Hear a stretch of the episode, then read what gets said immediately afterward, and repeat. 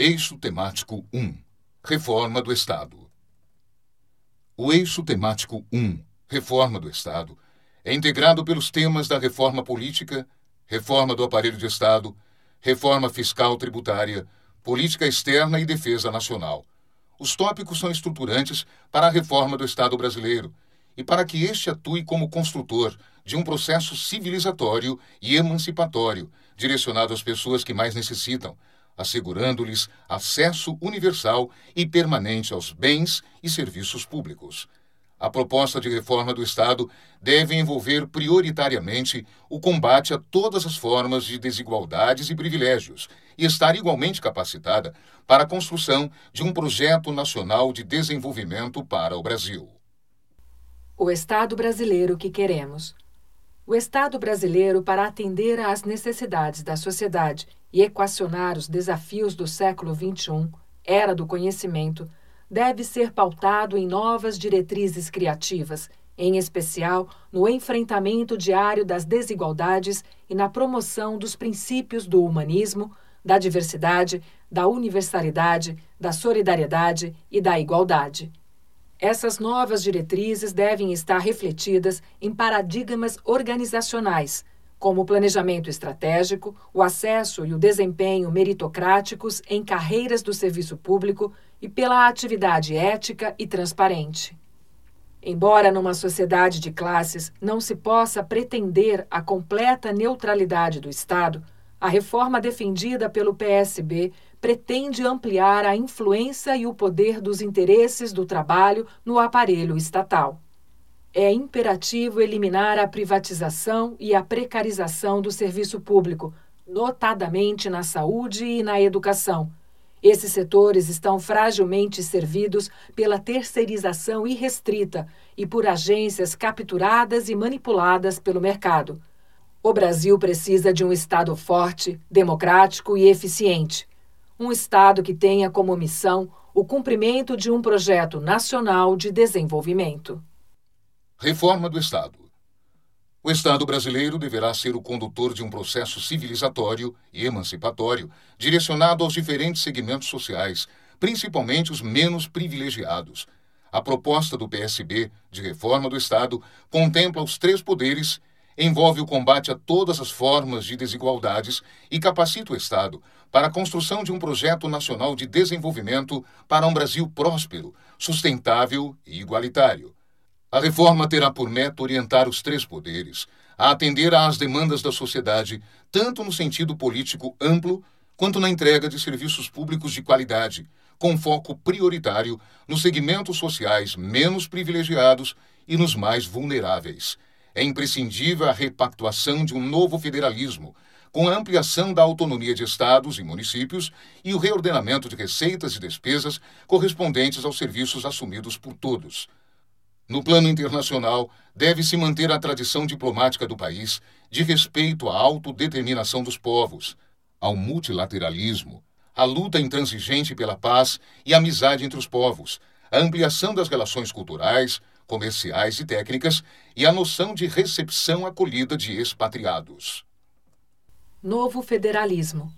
O novo federalismo brasileiro, para além das obrigações, precisará descentralizar as receitas a partir de uma construção colaborativa entre os entes federados, levando em conta as desigualdades regionais e a definição de padrões mínimos nacionais para as diversas áreas temáticas de políticas públicas. É necessário promover a transição e superação de um federalismo concentrador e conflituoso para um Estado federado cooperativo, capaz de diminuir as desigualdades regionais e ampliar a autonomia dos entes subnacionais. Constitui estratégia especial vencer o estigma centralista pelo lado tributário, de modo a alterar o quadro de concentração arrecadatório nos cofres da União 65% da carga tributária, contra 20% destinados aos estados e 15% aos municípios.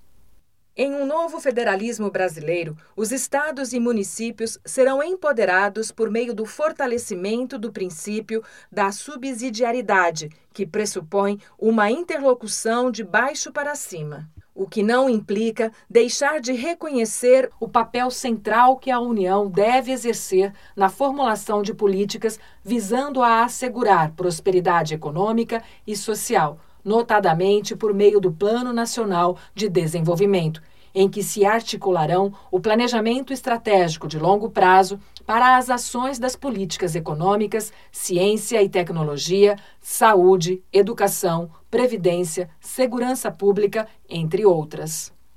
Serão igualmente valorizadas e fortalecidas as transferências fundo a fundo, repasses constitucionalizados dos recursos da União para os estados e municípios. Separação entre partido e governo. Na condução de governos, os socialistas devem levar a cabo ações e programas que avancem na direção dos objetivos de longo prazo do partido, de acordo com as circunstâncias e a situação política. Inclusive porque um projeto de longo prazo, como aqui proposto, não se efetivará integralmente no período de um mandato governamental. A clara separação entre governo e partido deve ser perseguida de forma ininterrupta e incansável. Ao partido, como formulador de políticas, compete cobrar e fiscalizar o governo. Essa separação possibilita também um lugar destacado para a militância partidária, deixando claro que essa pode se dar sem necessariamente os militantes ocuparem a cargos executivos ou legislativos. Reforma política. É necessário haver um redesenho do sistema político com o objetivo de fazer com que as instituições partidárias se definam de modo claro nos aspectos político, ideológico e programático, de forma a estabelecer uma relação entre representantes e representados com base nas convicções e nos perfis ideológicos. A insuficiência da democracia representativa requer a intensificação do uso dos mecanismos de participação da população, como o plebiscito, o referendo e os projetos de lei de iniciativa popular. Defesa do fortalecimento da democracia mediante a adoção de ferramentas de uma democracia digital, além de possível, é extremamente necessária. Os conselhos municipais previstos na Constituição e vinculados às políticas públicas desempenham um papel importante nas estratégias de controle social. Entretanto, é fundamental alterar a lógica de composição e funcionamento dos mesmos, ampliando seus poderes deliberativos quanto ao acompanhamento da execução das políticas, em especial a gestão orçamentária. Reforma no sistema eleitoral. O PSB considera a reforma eleitoral como a mais premente e urgente de todas. Independentemente do sistema de governo, é fundamental incorporar mudanças no sistema eleitoral brasileiro por meio da adoção do voto distrital misto, mantida a obrigatoriedade do voto. Nesse processo distrital misto, uma parte dos eleitos deve emergir dos distritos e outra pela votação geral do Estado, pelo qual o candidato disputar a eleição em dois turnos. No primeiro turno, Todos os candidatos de todos os partidos devem se apresentar. No segundo, a disputa será entre os dois mais votados em cada distrito. Os esforços deverão orientar o sistema partidário pelo fortalecimento de cláusula de desempenho eleitoral dos partidos, com o objetivo claro de reduzir a multiplicação artificial do número de partidos. O referendo revogatório ou voto destituinte, recall, corresponderá à possibilidade de, em caso de desconfiança, os eleitores voltarem às urnas para revogar o mandato do eleito infiel. É necessário adotar o fim das reeleições dos cargos executivos, cujos mandatos deverão ter duração de cinco anos. Considerando que quase nenhum parlamentar consegue votos necessários para preencher o coeficiente eleitoral, é necessário reforçar a ideia de que os mandatos parlamentares pertencem aos partidos e devem fidelidade aos seus programas e orientações. Aos partidos e às campanhas deverão ser assegurados a garantia de financiamento público, o tempo para propaganda partidária e eleitoral gratuitos nas TVs e rádios e principalmente nas mídias sociais. É fundamental manter a proibição de financiamento empresarial e reforçar o estabelecimento de teto para autofinanciamento de candidaturas. Deverá ser adotada a exigência de tempo mínimo de um ano de filiação partidária para candidaturas em disputas eleitorais. adoção de cláusula de desempenho eleitoral mínimo para a Câmara Federal de 5%, como estratégia de fortalecimento do sistema partidário. Gestão do Estado. O PSB defende que a gestão do Estado brasileiro seja precisa, efetiva e simplificada. A profissionalização da burocracia administrativa deve significar que o acesso à condição de servidor público é meritocrático através de concursos e de capacitação permanente, salvo as exceções relativas às emergências temporárias ou a cargos de alta direção política. Mas que, em todos os casos, o patrão de todos os servidores é o povo, o verdadeiro dono do Estado. Os serviços públicos podem ser complementados por instituições contratadas submetidas a rigorosas licitações públicas, mediante planejamento e fiscalização, com critérios amplamente divulgados que possibilitem o controle social. A gestão dos recursos humanos é um elemento essencial na modernização da gestão do Estado Admitido mediante concursos e seleções públicas, o trabalhador do serviço público deve ser protegido por segurança jurídica. Os servidores devem ser valorizados, estimulados e incentivados a realizar capacitações e atualizações e submetidos a avaliações de desempenho sistemáticas, como forma de estímulos ao aperfeiçoamento e acompanhamento acelerado de mudanças, métodos e tecnologias. Respeitado o processo legal, os desvios cometidos, notadamente os abusos de autoridade e de desrespeito aos cidadãos, aos contribuintes e aos usuários dos serviços públicos, devem ser exemplarmente punidos. O combate aos desvios constitui parte estratégica do fortalecimento das ações do Estado. Os sistemas de gestão das políticas públicas do Estado brasileiro, nos três poderes e nas três esferas, devem convergir para bases únicas, desenvolvidas em plataformas digitais livres, de fácil uso, consulta e ampliação do acesso e transparência das informações. A responsabilidade fiscal é outro elemento vital na gestão do Estado. Sem sustentabilidade financeira, não há como geri-lo eficaz e eficientemente. Governo aberto e gestão compartilhada. É preciso reforçar os instrumentos de transparência das contas públicas e dos serviços prestados pelos três poderes nas três esferas de governo, por meio de um mecanismo de governo aberto que alcance todos os processos, humanos, materiais e financeiros. É necessário ainda ampliar as experiências de gestão compartilhada já constatadas, exitosas e providas de usabilidade, tornando-as política institucional capaz de reunir cidadãos no acompanhamento dos gastos e na execução de obras e de serviços públicos, por meio de dispositivos móveis, combatendo o desperdício e o superfaturamento uma forma de ampliar os resultados da gestão compartilhada é a universalização da identificação individualizada do ordenador de despesa, por meio de cartão de pagamento, no qual conste o seu nome e CPF.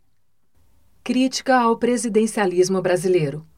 O presidencialismo brasileiro acabou se transformando numa verdadeira fábrica de crises políticas e institucionais, poderes imperiais e salvadores da pátria. O presidencialismo brasileiro tem sido incapaz de conduzir os debates com a sociedade brasileira, visando a organizar um pensamento de mobilização e construção de um projeto nacional de desenvolvimento, contemplando uma inserção internacional soberana e o combate das desigualdades. A alegada vantagem do presidencialismo é que, por ter sido eleito pelo voto direto, o presidente tem grande legitimidade esse processo eleitoral tornaria o presidente uma figura forte, mas o presidente necessita de apoio da maioria no Congresso para aprovar e implementar as políticas constantes em seu programa de governo e se assegurar no cargo com relativa estabilidade. Esse equilíbrio fica mais complexo e exige grandes esforços de negociação, quase sempre marcadas pelo fisiologismo, quando não pela corrupção no atual sistema, cada parlamentar considera-se senhor quase absoluto do seu mandato, o que facilita a formação de verdadeiros condomínios políticos onde prevalecem os interesses individuais e ou de grupos e nem sempre republicanos, Ao invés de fiscalizar o poder executivo, os parlamentares federais fatiam o orçamento da União em benefício de interesses menores e individuais. No presidencialismo, esses problemas reproduzem-se em escalas regional e municipal, com governadores e deputados estaduais, prefeitos e vereadores. Sistema de governo. Defesa do parlamentarismo. O Partido Socialista Brasileiro defende a adoção do parlamentarismo como instrumento de fortalecimento da democracia e ampliação do controle das ações dos governos e do Estado. O parlamentarismo possui enorme capacidade de solucionar crises políticas e evitar que se desdobrem em crises institucionais. No parlamentarismo, as pessoas votam não em lideranças individuais e midiáticas, mas em partidos com programas definidos e conhecidos. O sistema parlamentarista levará também os partidos a democratizarem as suas estruturas, abrindo-se mais a participações relativas a gênero, etnias e gerações.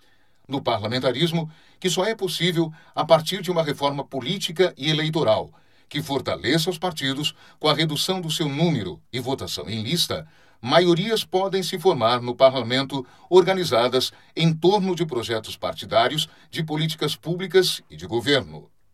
Judiciário moderno.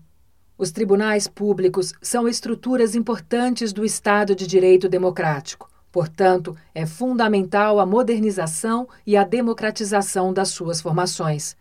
É imperioso adotar o limite de oito anos para o exercício das funções de ministros e desembargadores de tribunais superiores e estaduais assim como adotar novas formas, critérios técnicos, meritórios e de transparência de assunção a essas vagas.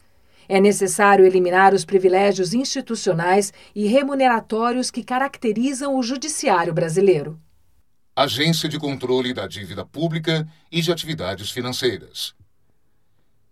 É necessária a criação de uma estrutura que una o Conselho de Controle de Atividades Financeiras, COAF, a outra unidade administrativa, que analise e promova a auditoria permanente da dívida pública.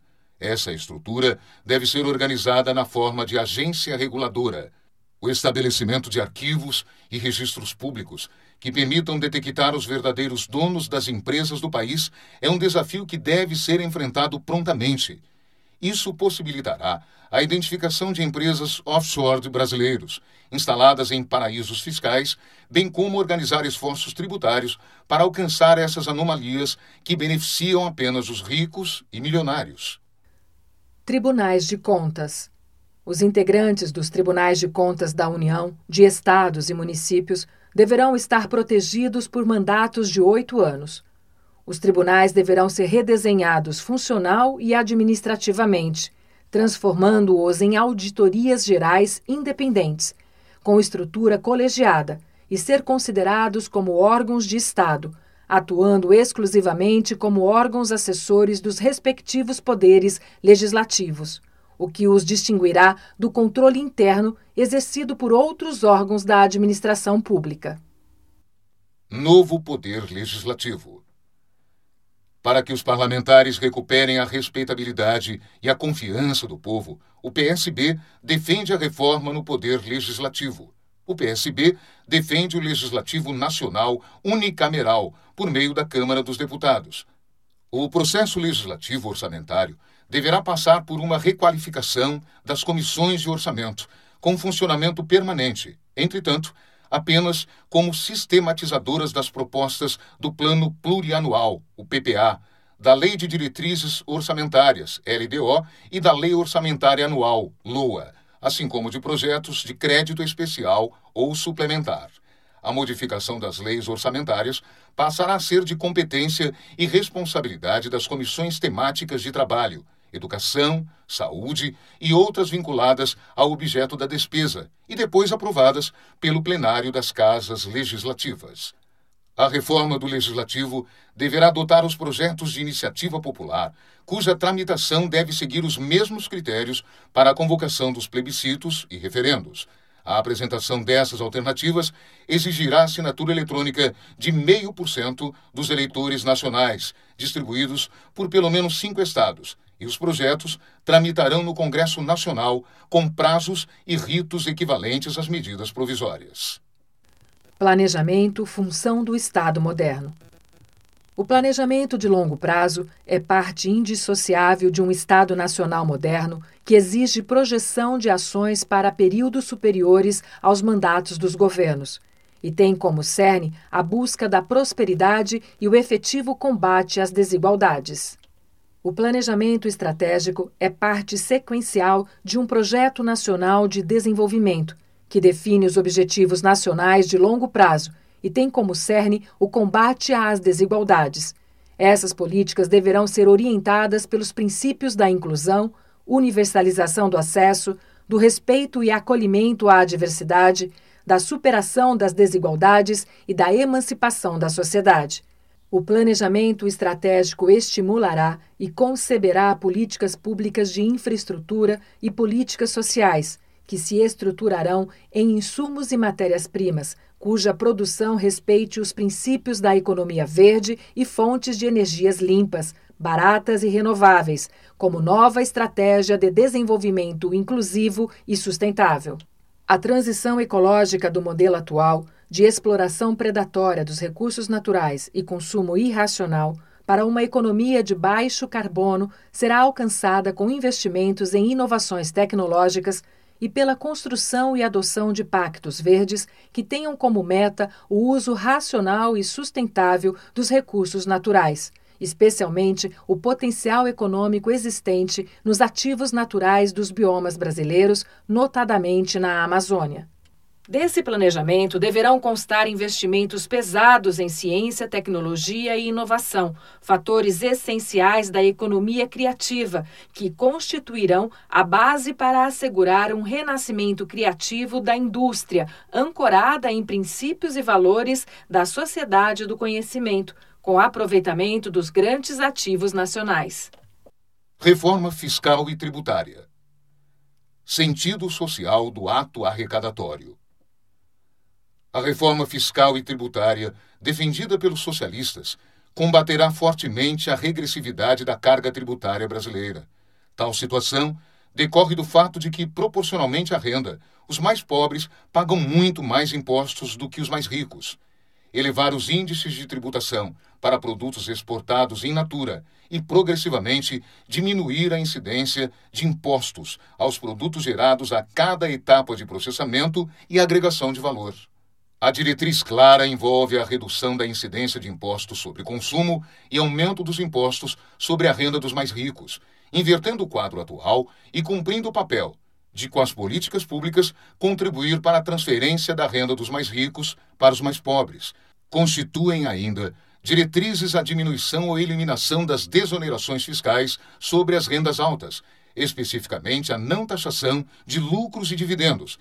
Será ampliada a tributação patrimonial o Imposto Territorial Rural ITR o Imposto sobre Transmissão Causa-Mortes e Doação ITCMD.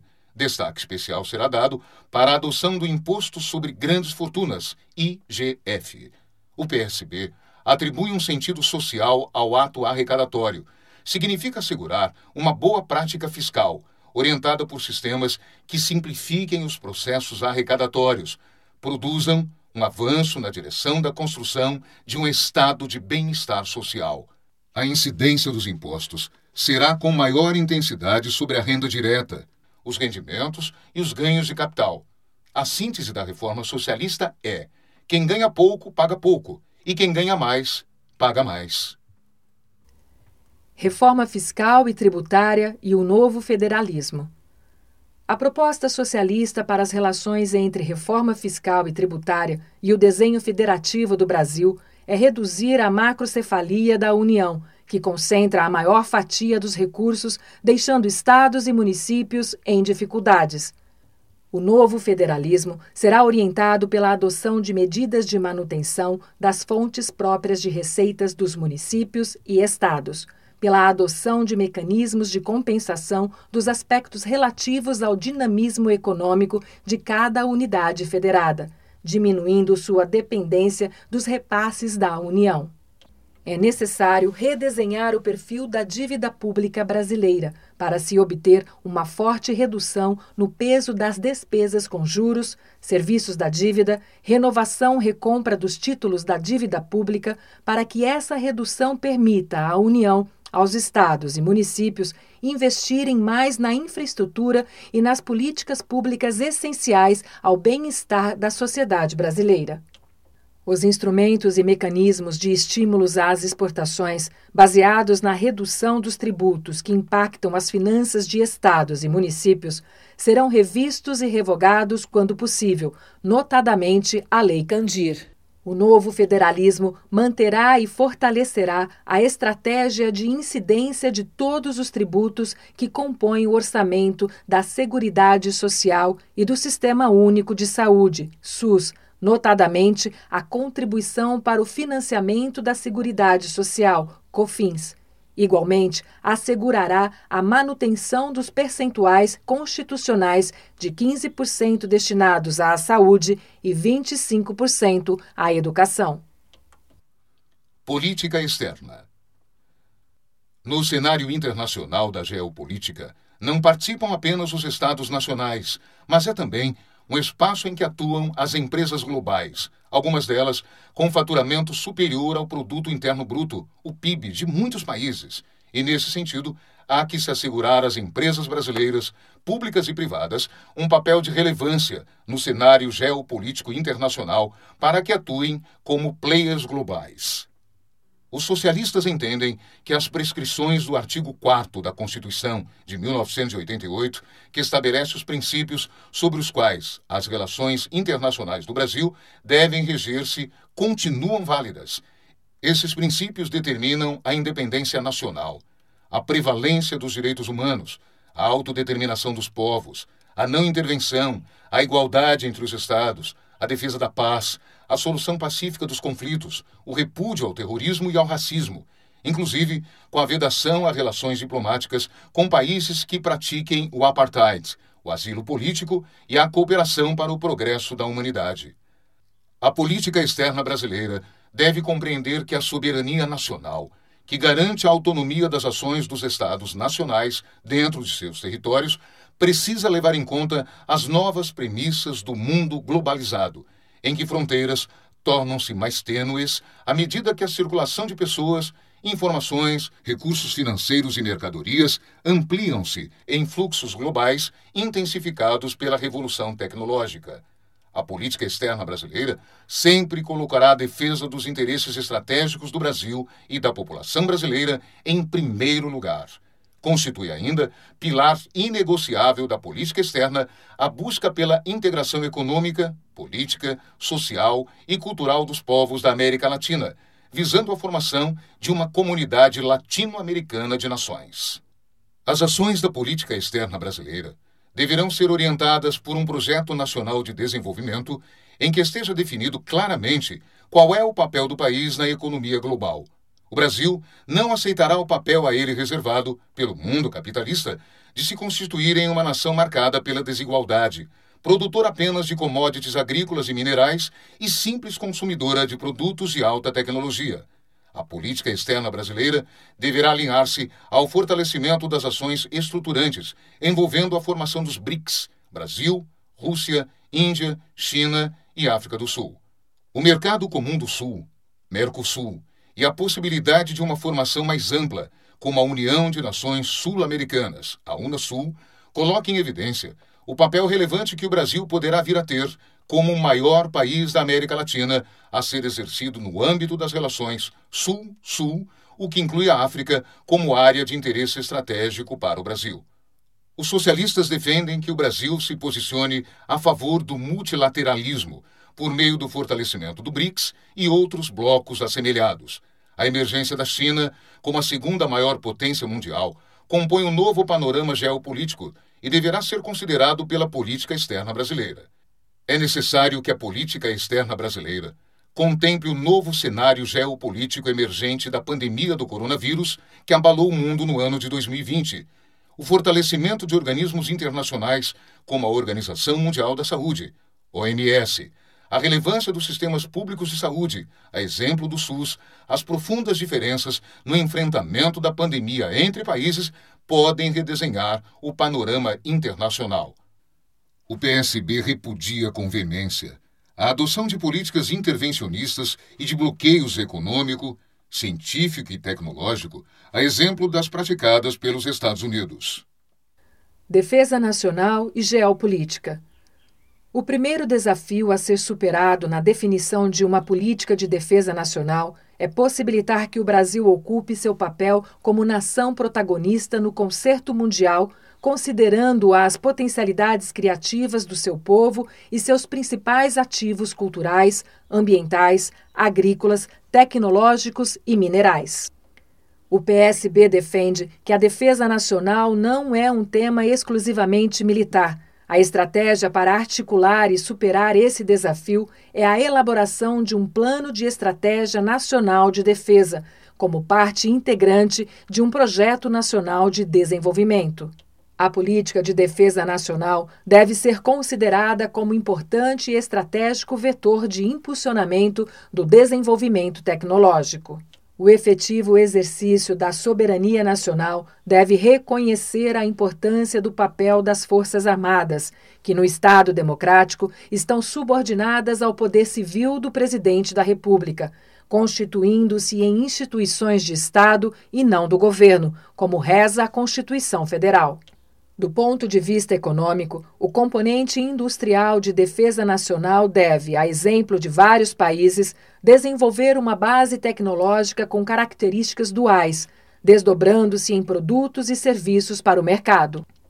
Os acordos de transferências tecnológicas e a produção de equipamentos militares de ponta, como, por exemplo, os submarinos nucleares brasileiros e o projeto espacial brasileiro, abrem caminho para que o Parque Industrial Nacional, respeitando e protegendo os elementos estratégicos da política de segurança nacional, aproveite mercadologicamente muitos dos seus componentes.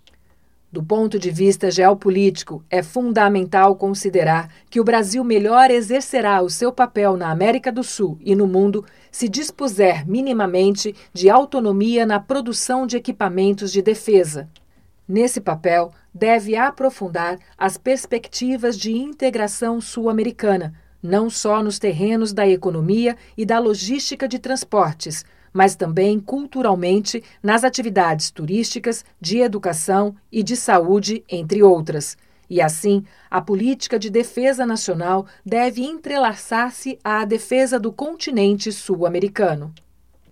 A relativização das hegemonias do Ocidente para o Oriente e o papel da China nesse novo contexto na América Latina e na África devem ser aproveitados para a reafirmação dos princípios da autodeterminação dos povos, da soberania das nações, da defesa da paz e dos interesses econômicos, políticos, sociais e ambientais do Brasil.